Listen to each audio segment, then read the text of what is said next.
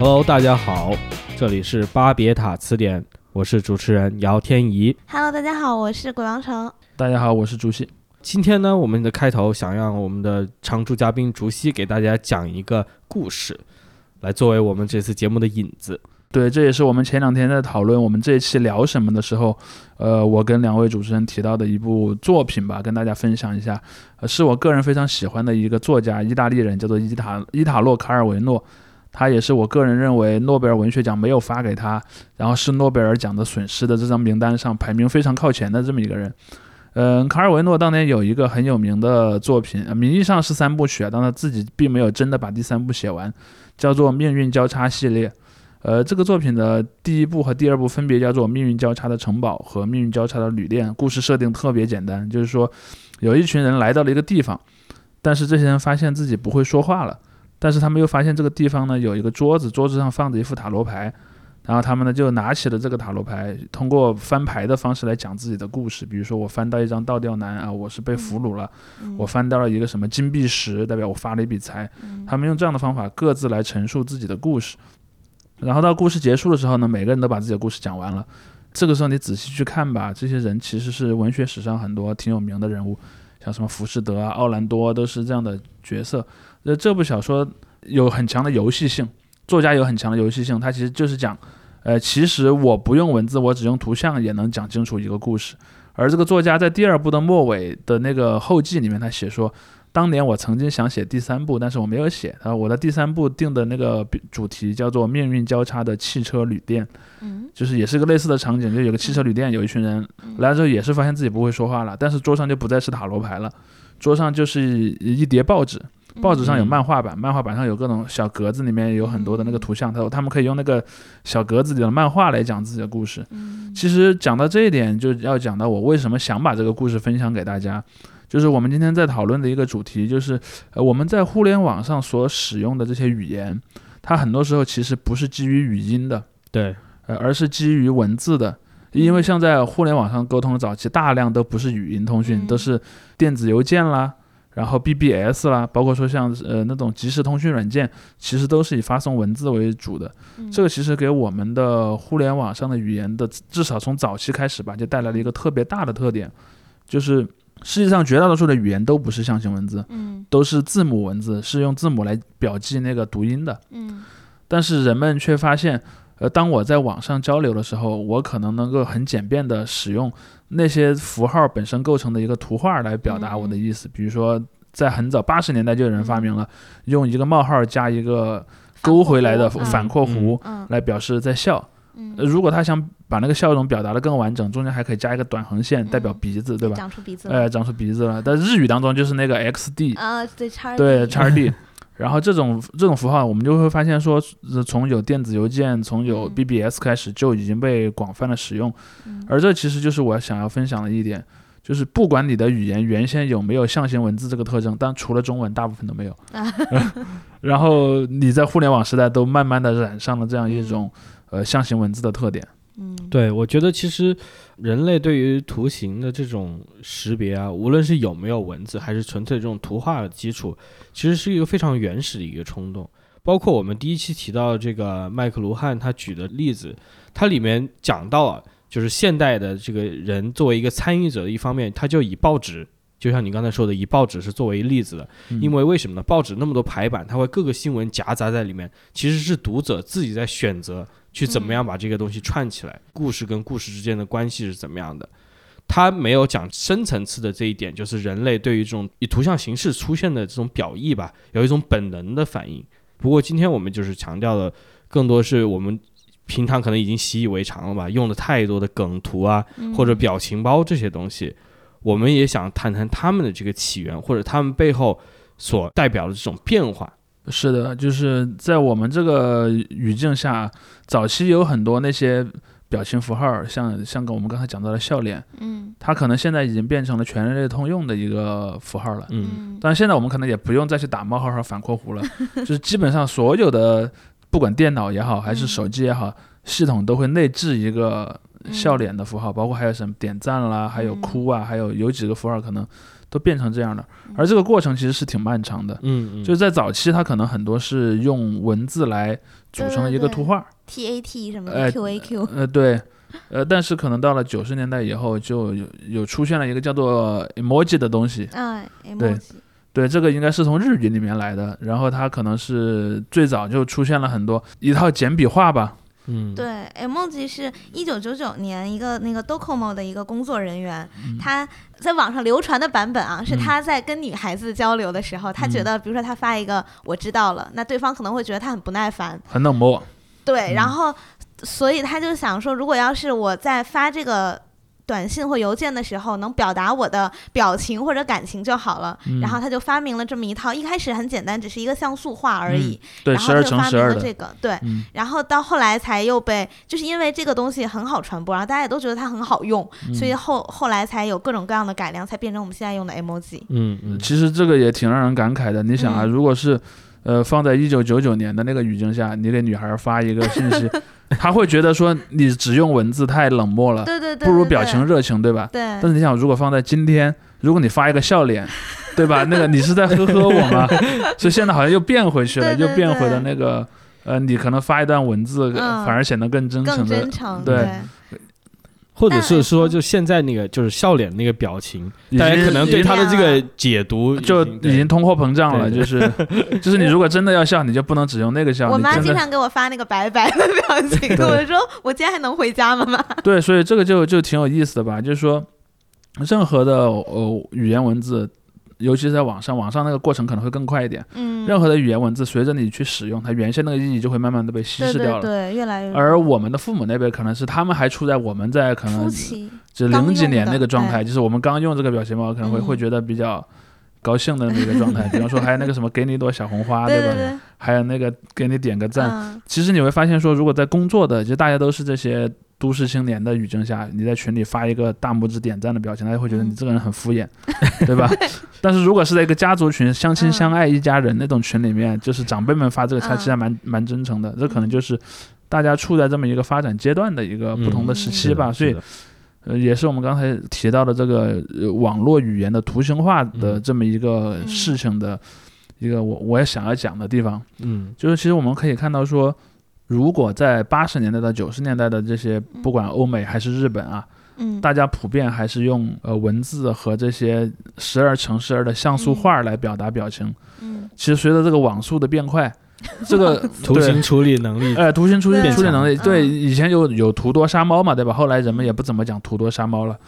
然后在这样的一个过程当中，人们所使用的这些用来表达自己的情绪或者观点也好的这些图形化的符号，嗯。其实是有一个越来越变得复杂的这么一个态势的。嗯。啊、我觉得今天的梗图啊，就是我我因为在那种欧美的网络环境里面待久了之后，我就觉，我就觉得就是今天的这个欧美圈的很多梗图都来自于这个所谓的暴走漫画。暴走漫画之前在中国也很流行，嗯但是就是现代的这个欧美的这种梗图啊，什么表情包啊，他们所谓的表情包的模式，其实整个都从那个地方套用过来，就是嗯一张张的脸，一张张非常夸张的脸和一张张非常夸张的脸上面做出的表情。嗯，然后往往还有一些台词，对对对，所以这个台词。对，所以这个其实就开头的，对，就有点像我刚才提到的那个卡尔维诺的那个书中，他说他没有写的第三部里面所讲的。因为其实，在欧美的那种暴走漫画的那么一种模式下，你可以去看，它很像那个传统的那种四格连环画，对对，都是嗯。四它一般格的，它一般会分格子，嗯。然后而且中间可能还有一些剧情，甚至甚至到了后来，有很多创作者会把它做成那种标准模板，把那个啊。填字地方空着，然后你还可以是自己填你自己的版本，所以这个就是一个它逐渐开始图形化的一个过程。当然可嗯。可能这种图形化它呃也分一些不同的情况吧，嗯。比如说像我们刚才讲的，我画简笔画，嗯。这是一种很常见的模式，但有些时候人们为了就是让简笔画那个脸有有特点，可能会会 P 一个那个真实人物的脸到那个哦简笔画的脸上啊，嗯。比如说像姚明啊这些人经常被用在暴走漫画里面。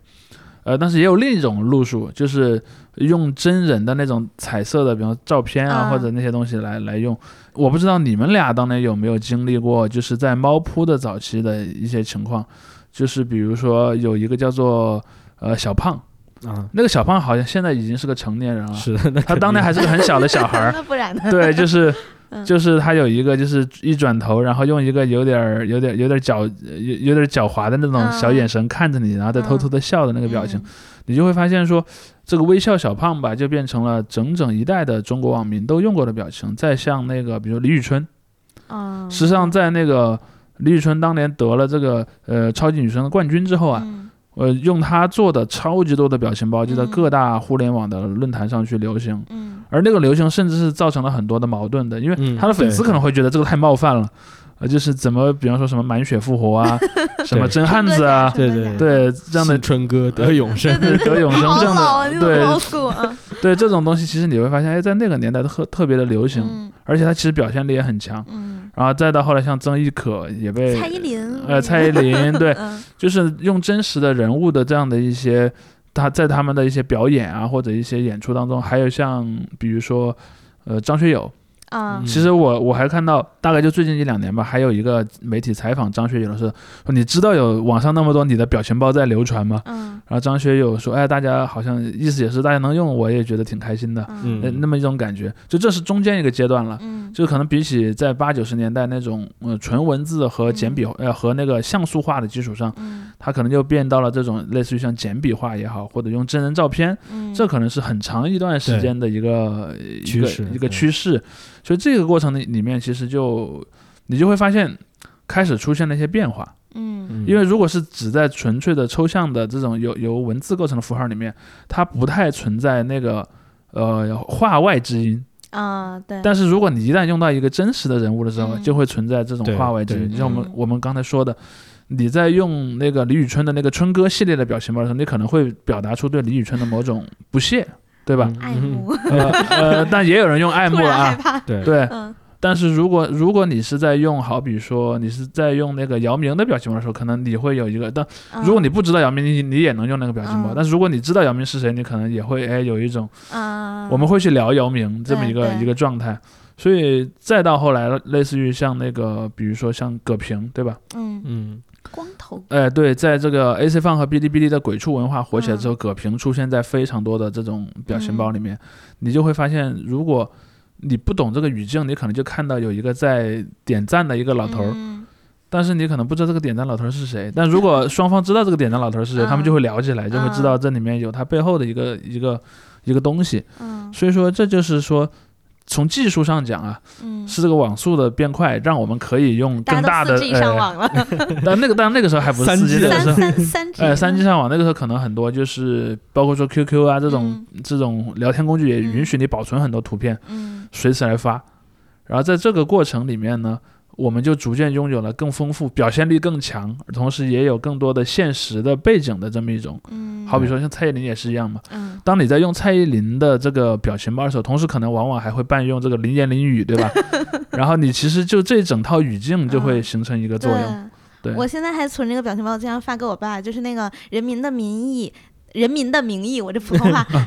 他在第一集里面不是发现了那个人，他一冰箱钱，然后那个人说我一分钱都没花，就是那个我一分钱都没花那个表情包，然后我经常就是我用我爸账号买了东西以后，然后把这个发给他，就是对我真的没花吗？那种感觉这个地方，其实你说到这里，我就想讲一下，其实每当一个电视剧或者电影它火的时候，啊大家都会把它集中的把里面的图截对对出来用。像《人民的名义》除了那个，还有什么？我只是在学外语。对，还有那个李达康的蔑视，对吧？对对就是面无表情的看着你。还有，请你发言，就李达康把手伸向你，请你发言。还有那个仰望星空的，仰望星空。所以，呃包括说，呃，还有一个呃咱们中国网友特别熟悉的这个被做成了表情包的一个一个影视剧嘛，嗯那个《亮剑啊，嗯对？吧？快把我们的意大利面拿出，来，快把我们的意大利炮拉过来。还有像那个。呃，里面有很多角色，不光是李云龙，还有他像嗯像他手下的那些那些士兵也好，嗯。包括像那个军乐团也好，各种各样的角色都被出现在了各种各样的表情包里面。嗯。这个其实就开始逐渐有一种，呃，当我们在使用表情包，我们就不再是要传达那个表情的那个词语，比方说嗯笑，嗯。你可能你也是在笑，嗯。但你同时想说，我是在用这一个特定的人物的笑嗯来指我的这个笑，嗯，所以往往就存在了一种一些更小的圈子互相去嗯。认同的这么一个一个状态在里面了。以对。而且所说的这个梗的话，就是我们讲讲说到原始人喜剧的产生，一方面就是在一个语境里面突然用一个大家不熟悉的东西来，然然后这个东西的突然出现，有时候会造成这种反差，这种反差产生了一种幽默。嗯。我们现在看到，比如说你说李达康的这个达康书记的图放这里，他也许原剧里面非常严肃的东西，嗯，但我们就把它用在一个很搞笑的一个 搞笑的地方，他自 自己本身这种反差就产生了一种幽默感。对，包括说像像那个意大利炮的那个，其实它是个很悲壮的战、啊。战争的一个嗯场景，但是大家在拿意大利炮的时候，往往就是说我不同意你的观点，我要用嗯炮把你炸掉这种 这种状态，就把他那个语境里面原来的很多东西给抽离掉了。嗯，对对。但也不是就真正的愤怒，更多是一种表演性的愤怒。哎对或者真正的愤怒，你不能用这些图。对，真正愤怒就不发表情包了，对直接拉黑。对，所以这就让表情包自动的具有了一种第一，它依赖于那个图片本身原始出处的那个语境；嗯第二呢，它往往又要对那个语境有一种讽刺也好，或者说、呃批判也好，有某种意思在里头。嗯对，对，这个其实是一个呃发展当中出现的一个一个过程吧。嗯嗯，我想再往下分享到的一点就是说，我们去聊这个表情包的这个图像化的过程啊，嗯呃，如果说在零几年，你我们会看到这些表情包，它往往出现的是在一些你但凡上网你就知道他是谁的角色。嗯因为那个时候，虽然咱们中国已经有网络了，但是我们的媒介的这个主要的渠道其实嗯还是电视。对对，嗯而电视又有一种全民普及的效果，嗯。就是你所有人都知道，比如说像嗯。赵本山，对吧？嗯。像赵本山的小品、周星驰的电影，还有像一些呃歌手，他其实都是通过这种全国级别的电视台播放给大家的。嗯。所以，当你在做一个表情包的时候，可能大部分情况下，所有人都知道你在讲什么。嗯嗯，但是这样的一个过程，其实在往后发展，慢慢的就开始出现一些分化了。嗯这也是和我们整个互联网的文化的发展是有关系的。到了后来，就是你喜欢那个东西，第一，它不在一个全民级全民级别的平台上出现；嗯第二呢，你们互相之间知道的时候，你们其实也是不太希望其他人知道的，所以就形成了很多小的群体。嗯，而这个小的群体的形成过程，逐渐就形成了很多分化的表情包。嗯对。其实你现在要我就是去什么 B 站或者一些甚至二次元社区你可能看不里面那些表情包，。我我都我都哎不懂，因为它里面太多就是从一些新的番剧里面截出来的嗯一些人物什么，嗯就是我都不认识，我你我就不懂你你知，道卡奇托利泰是什么梗吗？我不知道哎，应该不行了吧？嗯。什么可能。啊，你不知道，就一个番，它的开头是那个人在跑，然后配的音乐其实是卡奇托利泰就是想要赢，啊，然后啊但是就是现在就所有在有奔跑的场景，然后大家就会打卡奇托利泰，就是一种空耳，就就表达一种很热血的感觉。对啊对。啊，你像你像就是我不混这些圈子，我就完全不一点都不二次元。对你，你也会看到说，像那个，如果你不看那个动画片，你根本不知道。嗯比如说像那种工作细胞，对吧？对对对对，工作细胞里面有有大量的那个图出现在这种嗯表情里面。但是如果你没看过那个作品，你就在想之前之前在聊啥？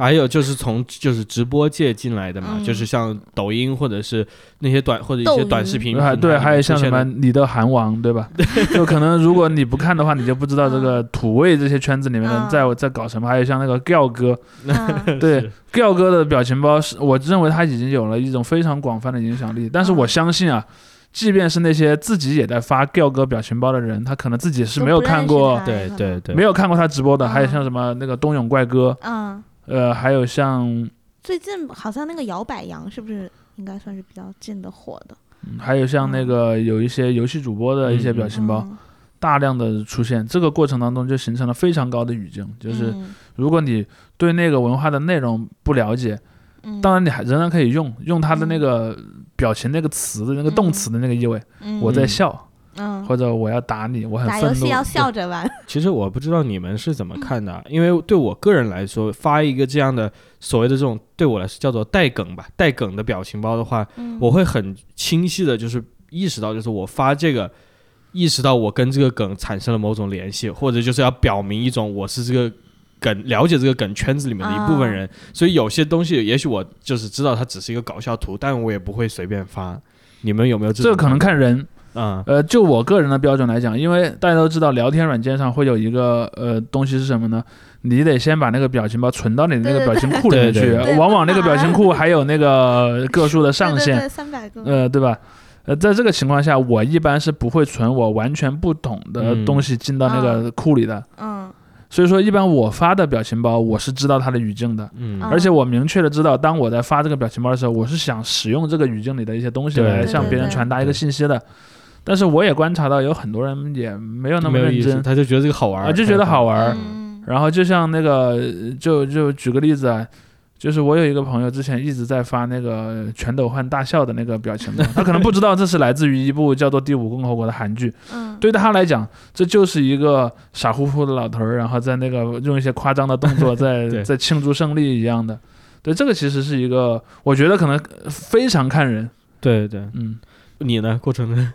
因为我的表情包是就就我那个库存常年是爆库的，是叫什么爆仓是吗？你们玩股票的人对，常常年爆仓，然后所以你每每每入选一个新的，你还要淘汰一个旧的。挑细选，对我这就跟 AKB 选拔一样。对，真的是还有升降级制度。对对对，然后我同学他就就有时候就会问我说：“哎，你最近有没有新的资源，就是表情包的资源？”然后就发给他，他要转存。然后他之前就就存了，就是 AKB 的指原丽乃，她有一个冲呃就是冲镜头竖大拇指，然后那个配配字是全然大丈夫，就完全没问题的意思。嗯，然后他就觉得这个就很好用，比如说你领导交给你一个什么事情，然后你就全然大丈夫，然后他就存了。但其实这个就是他也不知道指原丽乃这个人是谁，他只是是觉得这个动作和这个字很好用，然后又嗯显得他很活泼，然后很嗯与众不同，然后对他就存了。这就是这种网络梗图的可能这种表象意思吧，这种嗯浅一层的这个意思。但是你说的像比如说刚才你举到这个第五共和国这个例子，它背后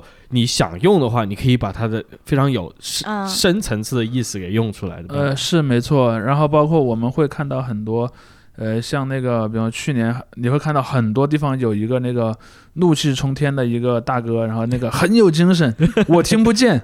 这种东西，你会发现全网好多群组里都有。对对对，但是可能好多人也不太知道这些背后嗯是什么。那你会发现，它其实背后是一部日本电影嘛，嗯是一个讲日本的军国主义时代的那个海军的这么一部、一部作品，叫做啊海军。我以为是讲聋哑学校的，所有人都听不见的。呃，对，然后那个师师兄可能是呃。呃，可能是他在那个轮船上工作那个环境嘛，你知道，在嗯传统上轮船上既有那个机轮的声音，嗯，又有海风。比，较吵。对，所以他可能这种海军就很强调你说话一定要大声，嗯要很有精神。嗯。然后这样的一个作品，其实你会看到说，他很早很早就进入了中国的语境，但可能一一直也没有太多人去讨论它。嗯，但是直到后来有人发现了这里面有这么魔性的一些段落，对，然后就开始使用这个东西，就做做成了很多的很多的这些这些表情图嗯来给大家用。但在这个过程中，可能百分之九十五以上的使用者，第一，他根本就不知道《阿海军》是一部怎么样的作品；嗯第二，他也不知道《阿海军》这部作品放在中国当下语境下的一些一些含义。嗯比如说，他早期被引引进引进到中国是和文革时期的一些东西有关的。文革的时期，其实大部分普通人是看不到外国作品的嘛。嗯这个其实是一小部分在当时来看的这些特权阶层才可以看到的一一个一个作品，而他们来看的时候，他们可能也会去说，哎，我要去了解其他国家的军队，我要去了解其他国家的这些军事上的一些东西，电影对文化。但是到了后来，它就变成了有一种普惠的意味，你就会看到大量的和日本的这种呃近现代有关的这些军国主义的作品，嗯。它可能很古老，但是它在中文语境下又处在一个等待被发掘的状态。嗯。是像另一部那个讲二二六兵变的一个作品，你也会经常看到那个出现在一些表情符号里，比如尊说，皇讨监，对，就是有一个有一个日本军官，然后头上缠着一个白布条，上面写着“嗯尊皇讨监”，但是那那个表情包往往会容易被二次创作，就是他可能他可对他可能弄成任何一个，比如说一个动画角色，嗯头上缠这个白布条，上面那四个字可能也对可能会换了，变别的呃，换成一个别的什么字。但是你会看到说，所有这种的模式的那个根源可以追到那个当时的叛军军官的那个头头上去，嗯而这样的一个东西在传播这个过程中，它其实这个这个意思是大大的被淡化了，嗯以至于任何一个不了解语境的人可以随意的去使用这样一个一个表情。然而，如果当一个表情的发送者和接收者双方都理解那个语境的前提下，他就能看出这其中背后所蕴含的更多的一层意思嘛。嗯，啊我觉得像你说的这个《二海军》和《二二六》这两部电影里面出现的梗，对于绝大多数人来说已经存在一种视觉上的门槛了。因为就算大家不知道这是什么，但是可以看出来，一这不是一个就是个普通的那种对，不是随便找的对，东西，随便你找是一个影视作品里面截出来的表情，然后尤其是那个敦煌讨奸的，这个明显就是看上去像这个那种跟军国主义日本有关的这个呃是的，东西，所以一般人我觉得他不会轻易的拿来用，而且像很有精神这种东西。对于普通人来说，这个声明，这个就是这个这句话或者他的理解起来有点难度。并并没有什么特殊的地方，他不嗯会觉得这个特别有意思。嗯。但是但是在电影里面，就像你说，他这个是在展现这种士兵狂热的一个一个一个桥段里面截出来的，所以就是大部分啊使用使用它的人都是理解这一层意思，然后他是在想在对话中或者是发图的过程中传达或者讽刺这一层意思。对，所以你们也会看到在一些网络群组里面啊，嗯。有一个词叫做“小鬼嗯”，就是梗小鬼，嗯。就是说有一些有一些比较年轻或者说比较好，呃，在这些上面很好奇的一些小孩儿吧，他们会很自己很主动的去学习这些东西，然后活学活用，然后把它用到自己的这个 呃这个东西当中去。嗯。比如说像你可能经常会看到有一些还会还会用一些什么革命题材的呃表情啊，嗯，还会用这样的东西，类似于像有一个叫做呃日本的那个野兽先辈，你听说过吗？啊，昏睡红茶，呃，对，那那样的一些 就是日系的作品，嗯，对他们其实都是自己有去学习过这样一个东西，而且他们嗯会不断的去用。有有人就讲说这些梗小鬼就是这些复读机嘛，就是人类的本质嘛，对哎人类的本质之一。他们当他当当他们学会了一个这样的东西，他们可能会有一种觉得自己很酷的感觉，对对对对对，融入了一融入了一个个小圈子，对对对。融入一个小圈子，而且我学到了一种门槛很高、别人不理解的东西，但是他们自己对这个东西又有多理解呢？这个可能也要打一个小小的问号，嗯。也不一定啊。但他们就会去利用这这一套的语言去发，因为这样的语言就形成了它和传统的文字比较有区别的地方，就在于如果你用的是个抽象文字的话，你比较难把你想要呃发送的这一层暗的这个信号嗯附着在里面的一个作用。嗯嗯，但是你用图形可以很轻松的做到这一点。嗯。杨老师知道什么叫野兽先辈吗？我见过，但是我不知道是 就是它，哎我不知道它这个源头 在哪里。怎么不学习一下呃，呢？其实呃，其实就是日本 在在对以前有一部那个呃对一一个一个嗯 gay video，然后里面有这么一个角色，然后他在那个角色在那个作品里他是个呃很坏的角色，但是他在里面又有一个微微一笑的表情。对那个嗯然后微微一笑的那个表情呢，就被很多网友觉得那个表情太魔性了，嗯，就截出来用。然后首先那个微微一笑的表情本身就是一个广泛应用的表情包，嗯对，然后你还会看到有大量其他的表情包在模仿那个、嗯那个那个语境，在模仿那嗯个符号，所以这就是一个很好玩的地方，对。包括还有很多配套的文字。其实，那你说到这个，我又想起来，比如说像呃 B 站出来这种什么比利王这种东西，我我刚才想到他那个微笑还带有一丝哲学的意味。对对所谓的这对种就是其实嗯。比利王也是一样的。嗯，这种东西，它一方面是就是像你们说是一个造梗过程中的另外一个现象，但也是把一些非常敏感的东西给做了一个相当于一个隔膜隔膜式的处理。是的，没。错，就相当于你拿了一瓶酒，但是你就往里面加了几块冰，然后让它显得不那么烈了，啊，那我觉得加几块冰应该还不至于。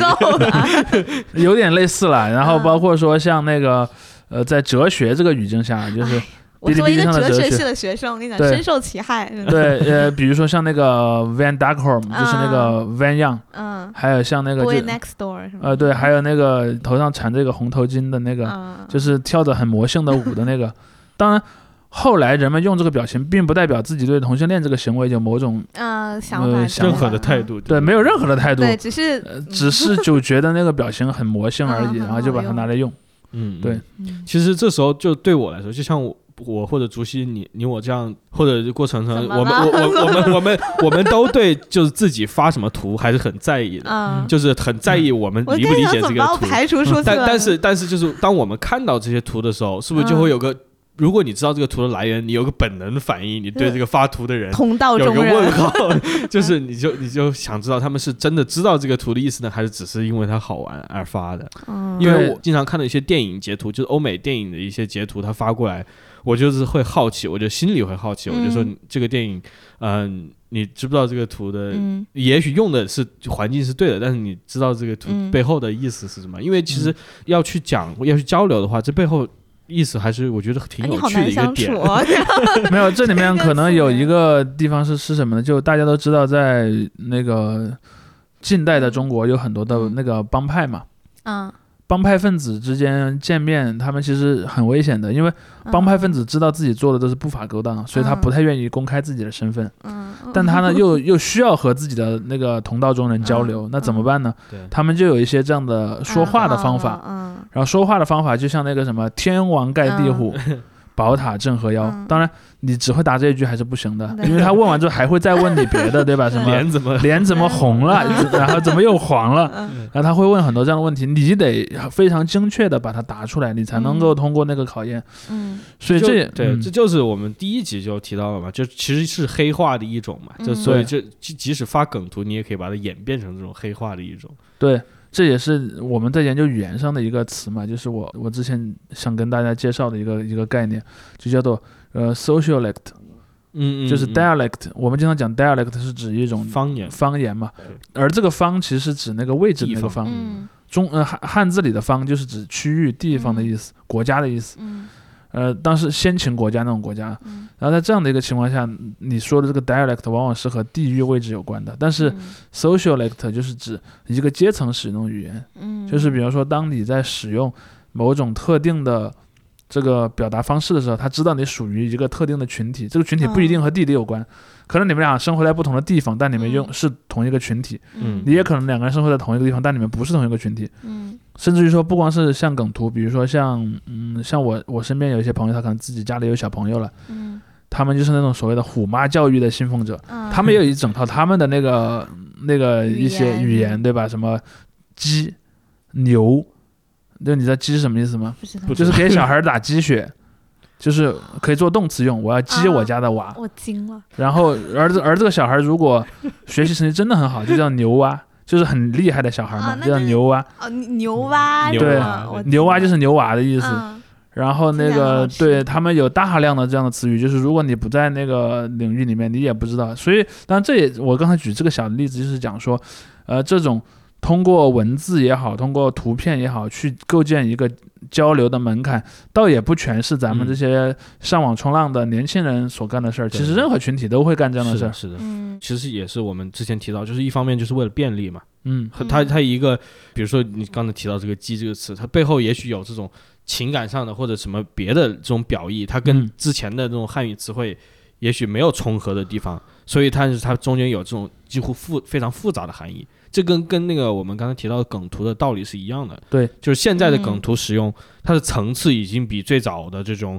自创的呃暴走漫画要丰富多了，特别是当它处于它跟在引用某一个已经存在的作品的时候，是的，这其实是最近几年一个特别大的趋势，就是从已经存在的这些影视作品当中，嗯。去产生表情包，呃甚至可以说，我从我个人的使用体验来看，包括我嗯。看我身边的很多朋友的聊天群组来的，至少至少占了三分之二以上吧。嗯嗯嗯。我不知道你们身边的朋友用这样的表情多不多？我我朋友用的少，但是我在网上，我我在我的活动的 活跃的网络区间里面看到很多，而且很多就是大家在那些语境里面探讨的时候，有时候会带上各种各样的一种政治意味的东西。就是有一个图，我举什么？举举举个例子啊，就是大家知道《寄生虫》这部电影嘛，嗯嗯《寄生虫》这部电影有一个剧照，也是电影里面一个截图啊，就是挺挺有名的，就是这个宋康昊在给这个家的这个女主人开车，嗯，然后这个女主人把脚敲在这个椅背上面，然后嗯打电话，然后这个宋康昊一脸这黑脸的这种表情。然后这个截图呢，当时在这个疫情期间被美国人民就是拿去玩了。那时候美国疫情期间，有些明星说我们要支援，我们就嗯表示、向你们表示团结嘛，然后一起录了一个歌，就说一起唱一个歌，唱那个嗯。约翰列侬的《Imagine》。嗯。然后但是大家就觉得这是一个很就是虚伪的虚无的东西嗯。东西，所以结果就把那个车和车后座上面的人 P 成了这个 Gal Gadot，就是神奇女侠的这个主主角，嗯因为她也唱了歌，嗯所以就他就会坐在这个车后座里面，但是前面的人就是一一脸黑脸，然后把这个图就会发出来讽刺这个事情，哦其实就是然后然后讽变成了一个刺说，对呃泛泛的这种讽刺上层阶级的这种，然后用一种很虚伪的方法去表达对对同情对对对，哦所以这里面你想想，你要涉及到呃好几个梗，你要知道嗯寄生虫。你要知道这个那个，这个加朵这个事情是什么，而且还加朵本人身份在就是一些圈子里面这为什么是他呀？对，因因因为他是一个呃以色列人，然后他以前在以色列当过兵，就是他因为有些人对这个以色列国家的一些政治哦有不一样的看法，就跟主流看法不一样，有一些所反犹以所以会主义者吧，一般会把他单拎出来，就是而且就是嗯他是就是相当于一个这种呃现有秩序的一个代言人一样的。我觉得这就是这种图里面的一层一层的下去，你要往里面深究的话，其实传达的意思非常复杂的，只不过你一眼就是知道的人一眼可以看出来而已。嗯，包括说像我刚才讲到的那个第五共和国，其实在那个过去的二零二零年，在很多网网络的空间当中，也成为了一个很重要的表情输出的来源。其实这部剧很老，没记错的话，应该差不多是在零五年在韩国播的。对对，讲的其实就是韩国的那个第五共和国，也就是在韩国的八十年代的那个政权的故事，嗯里面也充满了什么，比如军军人发动政变啦，包括说那个呃，他搞一些独裁统治这样的东西。其实你就会看到说，大量的人在使用它里面的一些表情的时候，是带有很强烈的讽刺意味在使用的。嗯就比如说在剧里面是全斗焕志得意满的那个时时候。但我们在用的时候，可能就是用说，其实在讽刺这个人，就是他其实嗯，这个人才能并也没有很高，他只是说可能在一个特定的历史时期，然后呢，通过一些阴谋阴谋的手段，呃然后来控制了这个国家的一些一些权利，然后他做的一些事情其实也很不得人心，但是他自己却自我感觉非常良好，嗯，而这个过程就形成了一种讽刺的感觉，而他那个又有很多又有很多我们。呃，现在感觉也也有一些熟悉的东西吧，比如他嗯。他讲到的一些用到的一些词语，然后因为你大家都知道，在韩国和日本，其实他们用很多汉字的，嗯嗯，比如说我们会看到那个全斗焕的那个脑后贴了一个我们叫做那个挂的一个呃一一幅字，嗯。上面写的正清人和，嗯，这个其实是个很常见的，就是官员会贴在家里的字，但是呃放在全斗焕那儿就特别的讽刺，因为在在他统治下就根本就不是正清人和嘛，嗯所以就会经常用这样的一些东西。对真真起杠讲，对完全不一样哎。对，包括包括说他还有他很迷信嘛，他请人去看相。嗯然后就有一个他的手下拿着那个全斗焕的照片去找那个算命的人，嗯，说你看这个人的长相能当总统吗？嗯然后那个人就很不屑的说，哎，这个人面相不好，我看是当不上总统了。然后这个这个人就把那个算命师给暴打了一顿，然后最后说你再仔细看看呢。然后算命师说，呃，这个人看来天生就是要做人上人的，所以这个就就过程就被做成了一个表情包，包括说还有他那个殴打那些被他抓的那些呃其他派系的官员，你会看到很多这样的表情包，它其实就产生了很多很微妙的那个意味。嗯，比如说，可能对方太自恋了，他总是有一种自夸的这么一种感觉，你就给他发一个那个，再给他算命的那个表情包，啊。就是你生来是要做那个人上人的，是，呃，这是那个什么，呃，帝王之相啊，啊，类似这种感觉，就可以用这种表情去去讽刺他。当然，那部剧本身在韩国其实也是有讽刺第五共和国的意味的，因为在韩国的主流的历史认知当中，嗯。人们一般认为全斗焕统治的八十年代是韩国历史上一个非常黑暗的时代，嗯。因为全斗焕其实做了很多不太好的事情，嗯。甚至于说有人对他的评价比被他取代的那个之前的那个独裁者朴正熙还要差，啊。因为人们老是觉得说，哎，朴正熙任内，虽然朴正熙这个人对整个社会的压力也很大，嗯，但朴正熙任内好歹经济增长很快嘛，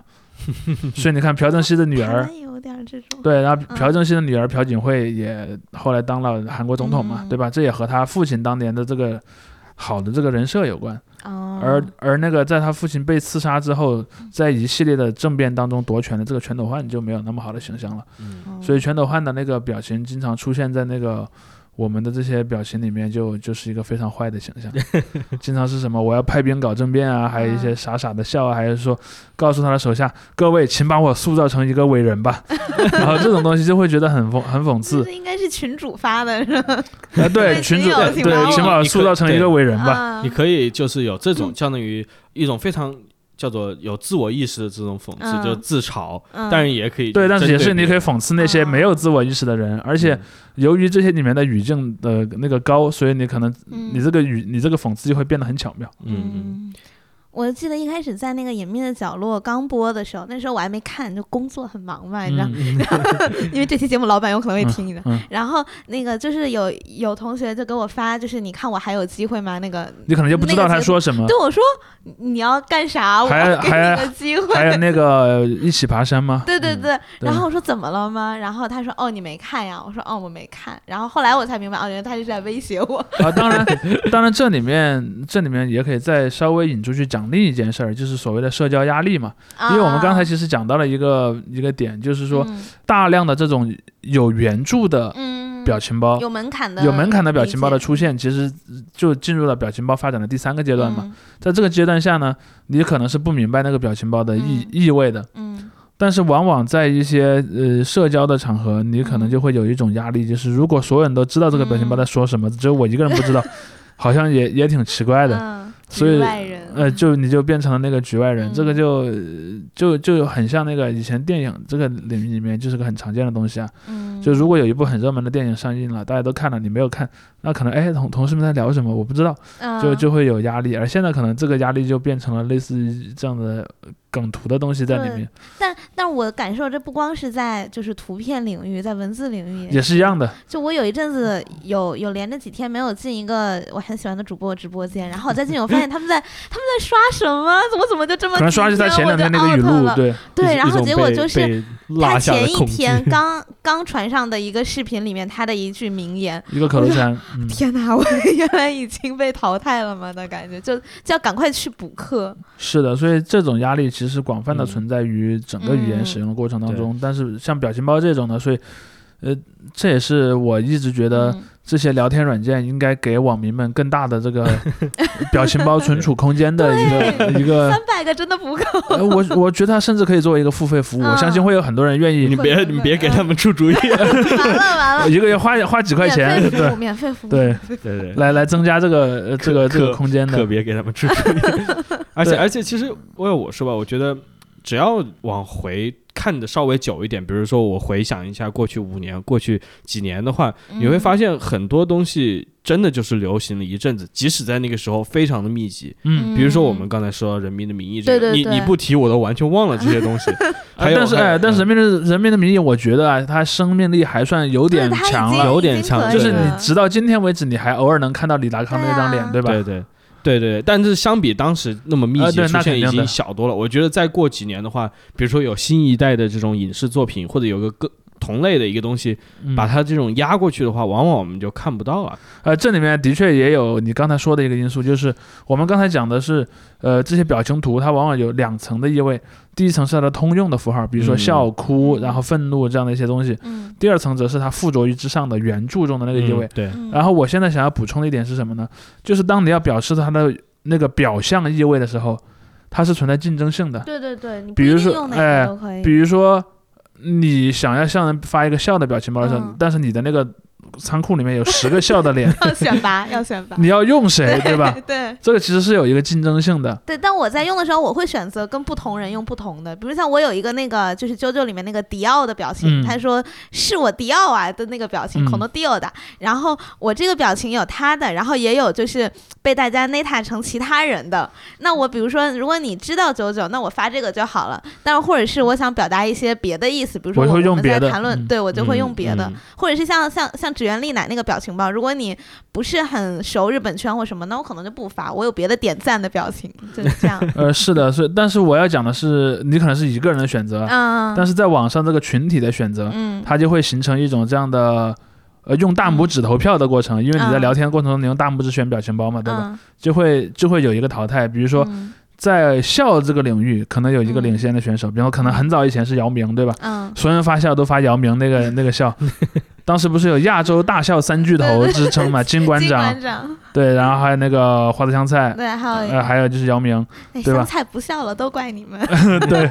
当然，现在那那三位竞争者可能已经逐渐淡出历史了，嗯。像像我们讲的什么，请开始你的表演，嗯。类似于这种表情，它可能也会有竞争。嗯，所以我是同意你的那一点，就是固然这些表情有它背后的这些二二次的这些隐含的含义在里头，但是它毕竟是需要争夺那个前台的那个功能的，嗯。而这个前台的功功能争夺是非常惨烈的。嗯同一个时间里面只会有一个，嗯。就像我前段时间在我们公司内部也也做了一个关于互联网语言的一个小讲座，上面就有人提到说，哎，有一个词叫做“难受香菇”，它现在已经被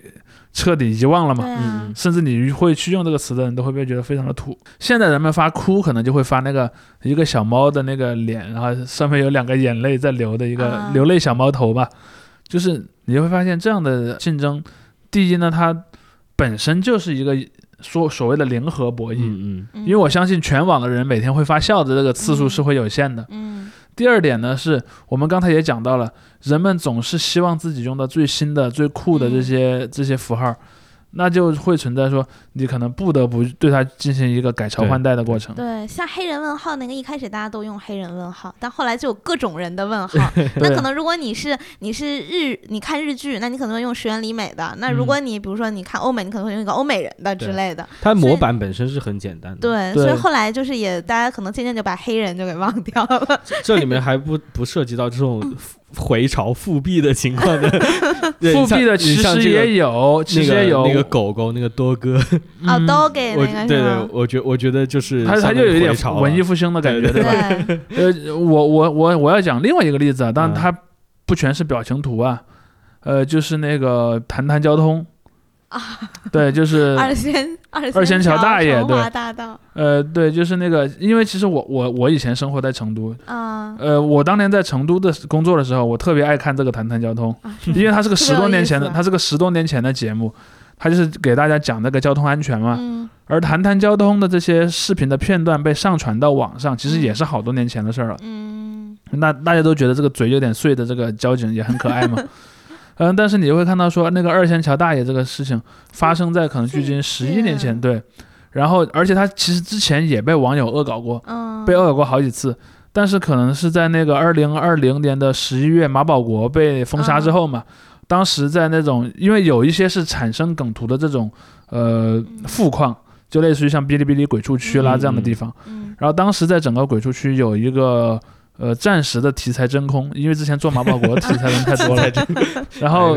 对，然后真空了之后呢，就可能有有几个人就发现了二仙桥大爷这么一个东西，嗯。就重新把二仙桥大爷拿出来去做视频，嗯。所以到了现在，你可能会看到就出现了一很多那种二仙桥大爷的表情包和视频，甚至于说我我那天还说，现在全中国的网民可能都知道那个去二仙桥要走成华大道，然后甚至还有很多把其他题材用来模仿成这样的一个语境，对吧？我嗯我前两天看到还有人手绘了一个小猫。然后一个一个熊猫和小猫，熊猫是警察，小猫是那个老大爷嘛。那个小猫就说我要去二仙桥，啊，这样的东西就会就会出现，所以这种呃所谓的那个闪电般归来的这种情况也是会发生的，嗯，嗯甚至于说像呃有一些，比如说可能也会和那个人自己有关啊，好比说像张学友的那个叫人去吃屎那个表情，可能也也有一阵儿大家用的也逐渐少了。嗯，但有一次，他不是我刚才提到，他接受记记者采访的时候提到这件事情嘛，嗯。然后就很多娱乐媒体就报了，报了之后，可能有有有又有不少人把那个 那个表情又重新拿出来用了，从不知道存了多久的图，素材哎，库的，呃，还有另一个就是我知道很多朋友可能都会用那个熊猫头表情，嗯。熊猫头表情上就有一个坏笑的一个图，那个图其实它的那个脸的那个原先的主人是个东南亚的画家，而那个画家前两年过世了，他过世之后呢，就有一阵儿很多人缅怀他嘛，嗯。所以那个那个表情的那个使用率就上升了很多。别样的纪念。呃对，所以很多对，但是这里面就是他有意思的地方，就是可能有一些人他已经离开了我们，但是他却呃活在了这个表情包里面，包括说像有一些猫嘛，对吧？嗯，前几年有一个很火的一个叫楼楼，就是一个一个小花猫，嗯。然后他被做成很多表情包，因但是因为嗯。它身体不太好嘛，后来就是他他已经不在人世了。嗯。但是现在呃不在猫市了，但是你现在还会看到那个什么，比如说有个人拿着一个手枪顶着那个猫的头，那种表情包，嗯。就还是会看到我它。对，这就是我们今天整个要讲的主题嘛，就是嗯就是互联网语言。我们虽然管它叫语言，但是它在它在大部分的情况下是以文字的形式嗯。存在的，而这种文字呢，它又超越了我们通常所见到的那种象形文字，哦不不不能叫象形，呃，拼我们通常通常嗯见到那种音节文字、嗯。拼音文字的这个这个范式，嗯。而变成了一种图形化的象形化的一种东西。嗯。而这种象形化的东西又随着时代的推移，它变得越来越复杂，对，背后的语境越来越强，同时对嗯。使用者的筛选能力也越来越强。而这样的一个过程，我认为可能到了现在，它可能就会逐渐稳定在这种状态了。嗯今天的话，我想表达的一点，也就是图像化的这种文字啊，呃，一开始也许就是一种情绪化的传传播，一种想要逗乐，但是逐渐到今天，随着这个大家。在网上冲浪越来越久，无无法脱离脱离网络的时候，对，真的泡在这个大嗯缸子里面泡久之后，它这个复杂化的程度已经到一定境界，我觉得可以传达非常就是精妙的信息了，已经不像过去这样，甚至就是说对语言的一个粗俗化的抹平。嗯它反而且反而变得你想用语言表达还不好表达是的，是的，对，对，就这也是我另外就是因为我这开头的时候我推荐了一一个、嗯。一个书啊，到这儿我又想推荐一个书了，对对 就是那个出版商的 节目是这样的吗？嗯。呃，就是有一个有一个那个美国的华裔作家叫做江丰南，嗯。然后也译作特德·江。呃，他有一个很有名的作品叫做《你一生的故事啊啊，然后哦，》，被改编成电影过，那个电影叫做《降临》。对，然后《你一生的故事》里面，他提出一个观点，就是说有一种外星人，他所使用的文字是这种非常复杂的文字，嗯他一个字就是前前后后表达很多意思，是一个整体，所以你要学会他的语言是很困难的。和楔形文字其实有点像，楔形文字不不太像，不太像，比它就是复杂多，一个文字里面就是差不多可以包含很多很多意思一个就是甚至一段话的感觉。一一一页纸。呃，从那个呃，对，从那个角度上来讲，我认为我们在当下的语境下使用的很多那种高语境的表情包，就比如说那些有原作的那些表情包，其实已经有点接近于这个特德·江笔下的那个外星人的那种语言的感觉了。但前提是外星人就是我自己。你要有个字典，你就是内心中 就是你内心中要有有一个积累，你啊要你要你要，比如说了解一些文化产品或者怎么样，你就嗯真的可以更好的去解读它。呃，当然了，你不了解也没关系，不了解你可以多听听我们的节目。对 我刚才想说趁机卖。对对，你看我嗯今天学到了很多东西，对那非常感谢这一次的学习啊，这个嗯真的是受益良多。习到了学习到了，学习到了。往后的话，我们可能会找一些更具体的例子吧。我觉得今天呃一些涉及到的东西，包括 meme 啊，包括一些从日本文化进来的这种对图形的，或者关于恶搞文化这种东西，我们今天只是提到啊，但是我觉得往后还是可以更加呃嗯深度的进行对去研究。对对对我们今天的目的就是，当你听完这期节目之后，你再看打开你的手机，看着你的那一组表情包的时候，你脑子里就会有一些 别样的想法。至少去弄清楚这个表情包的来源是什么。呃，没错，